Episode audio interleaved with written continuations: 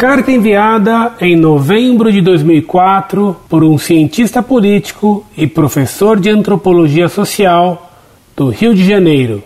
Prezado senhor Orlando Fedeli, saudações. Gostaria de transmitir-lhe algumas ideias originárias da doutrina produzida pela Igreja dita ortodoxa, cismática, recentemente lidas por mim e que afirmam existir uma suposta, aspas, energia divina não criada, fecha aspas, porém diferente da essência de Deus, e que permite que Deus possa conhecer o mal sem ter arquétipos do mal na sua essência.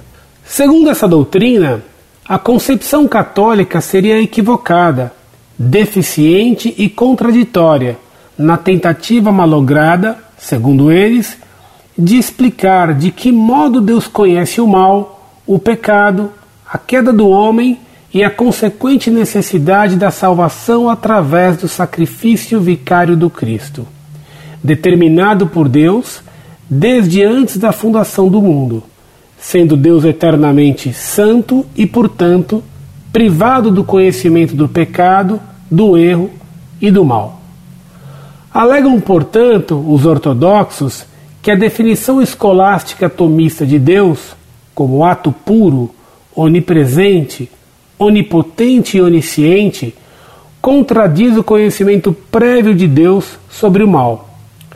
Se Deus conhece o pecado, se Deus sabe previamente da queda do homem, o mal estaria em sua essência, como um arquétipo e não apenas na obra da criação corrompida pelo pecado de Adão. Os ortodoxos afirmam também que os católicos consideram as penas temporais como imposta por Deus aos homens desde a queda de Adão e que, por isso, Deus, na ótica católica, seria a fonte direta de sofrimento e de castigos. Deus seria o autor do mal, que frequentemente se confundiria com as ações próprias de Satanás. Para eles, ortodoxos, Deus não pune ninguém, ele permite que a humanidade se torne suscetível ao sofrimento e às tentações dos anjos decaídos. Porém, jamais sendo ele a fonte do mal, o autor do mal. Gostaria de saber se, de fato, existe essa contradição no pensamento católico e se essas ideias da Igreja cismática não configuram um certo tipo de gnose, porque afirmar existir uma energia incriada, mas não essencial de Deus, é algo que se assemelha muito aos conceitos gnósticos referentes à existência de supostas divisões e de partículas divinas, ou ainda de emanações divinas distintas da essência divina. Não conheço, na doutrina católica, nada referente à existência dessa tal energia vivificante que uniria o mundo espiritual ao mundo físico e natural Sei que Deus é onipotente, que sob a graça estamos autorizados, leigos e sacerdotes, a bendizer, agradecer, louvar a Deus e transmitir a sua mensagem salvífica. E igualmente, bendizendo e transmitindo a graça divina que nos mantém na lei, no reto caminho, na comunhão com o Espírito Santo de Deus e todos os homens de boa vontade, unidos à Igreja Celeste, mas ignoro a existência de qualquer outra realidade como essas tais energias que pudessem realizar uma vivificação regeneradora e reconciliadora da obra criada com a sua origem. Existem outras divergências com a Igreja Ortodoxa, como o fato deles negarem a existência de um governo universal da Igreja, a partir de Roma, e igualmente de negar o primado de Pedro. Alegam ser teocêntricos e não concordam com a ideia de um vigário para Cristo na terra. Para eles, a cabeça da igreja é o Espírito Santo. Não aceitam a doutrina do purgatório, negam a existência do pecado original e afirmam que o Espírito Santo procede apenas do Pai e não de Deus Filho, filioque, o que faria segundo eles, do Deus Filho ser pai do Deus Espírito Santo, o que é uma leitura equivocada do fenômeno das processões divinas ad intra e ad extra. O Espírito Santo é o Espírito de verdade. Como tal, deve proceder da verdade de Deus, da inteligência de Deus, que é o Deus Filho, engendrado eternamente em Deus, como parte de sua natureza imanente, gerado, mas não criado. Gostaria de ouvir alguns comentários seus a esse respeito e também sugerir que esse tópico fosse incluído no seu temário referente à gnose e às diversas modalidades do pensamento gnóstico, eventualmente infiltradas na doutrina da Igreja de Cristo, bem como as vertentes heréticas do pensamento cristão. Seguem abaixo essas passagens que destaquei num texto publicado em site ortodoxo da internet. Los padres ortodoxos, seguindo a Bíblia, consideran a la salvación como la redención de la muerte y la corrupción y como un remedio de la naturaleza humana, la cual fue creada, los padres ortodoxos, siguiendo la Biblia, consideran a la salvación como la redención de la muerte y la corrupción y como un remedio de la naturaleza humana, la cual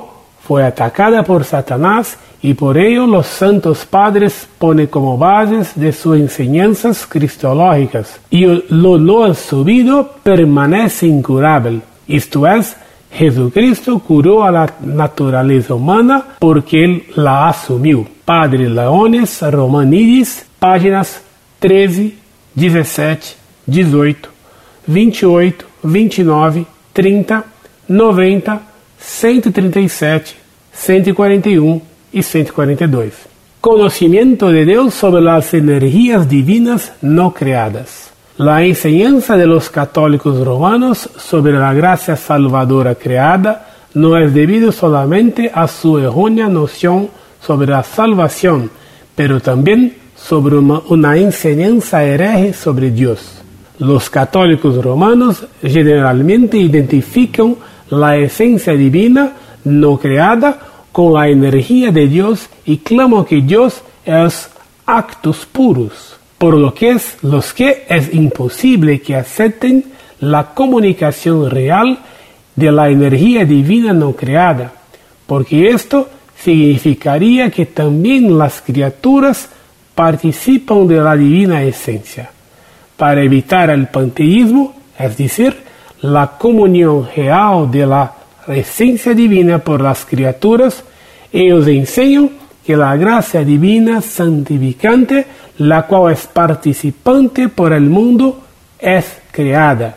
Sin embargo, enseñan que los que son salvados tienen una relativa comunión con la esencia divina, clamando que los santos tienen una dichosa visión de la esencia divina. Esto es una enseñanza que es inaceptada por los padres ortodoxos. Los católicos romanos tienen nociones cosmológicas engañosas que les permite examinar la esencia divina porque la identifican con las energías divinas. La presunción de la teología católica romana es la analogía fide, analogía de la fe.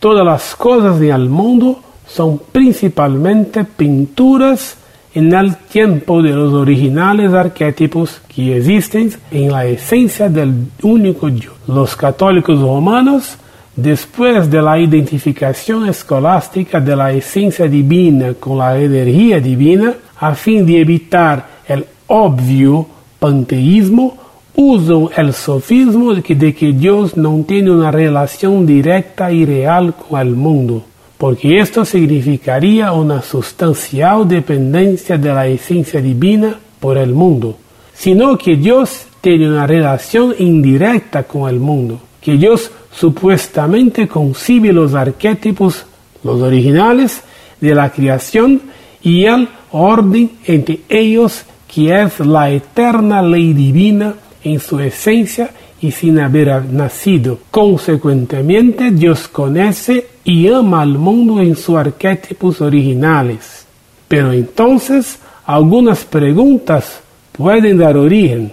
Si en esencia y energía, toda vez que esas dos son idénticas, conforme a los católicos, Dios conoce y ama directamente, solo, y los arquetipos. Entonces, ¿cómo conoce él el mal y por lo menos cómo sabe él que hay una necesidad de enviar a su Hijo a salvar a la humanidad caída? Si Dios es acto puros, pero puede conocer el mal o saber la necesidad de la salvación de los humanos, entonces la noción del mal o la necesidad de la caída o el él o el de no ser debe también estar entre los arquetipos de la esencia divina. Por lo tanto, de acuerdo con esta teoría, la noción del mal debe ser parte de la esencia divina, porque si ésta es independiente, entonces la teoría escolástica sobre la omnipotencia se derruba, excepto si aceptamos que el mal es inexistente cuando la necesidad para una, salvación real del mal se vuelve fábula vacía. Al contrario, los padres ortodoxos enseñan una distinción unidimensional entre la esencia divina no creada y la energía divina no creada, toda vez que la esencia divina no es participada, sino de Constantinopla. Conforme a los padres ortodoxos, la esencia divina ni es aprovechada por el cerebro humano, ni es identificada con las energías, atributos y actitudes divinas. Padre Laonis Romanidis, páginas 16, 29 y 30. En otras palabras, los humanos pueden participar en las energías y es exactamente que Dios, a través de sus energías no criadas y no con su esencia, crearon al mundo de lo nada. Ele lo governa e lo conhece. Até aqui, citação. Atenciosamente.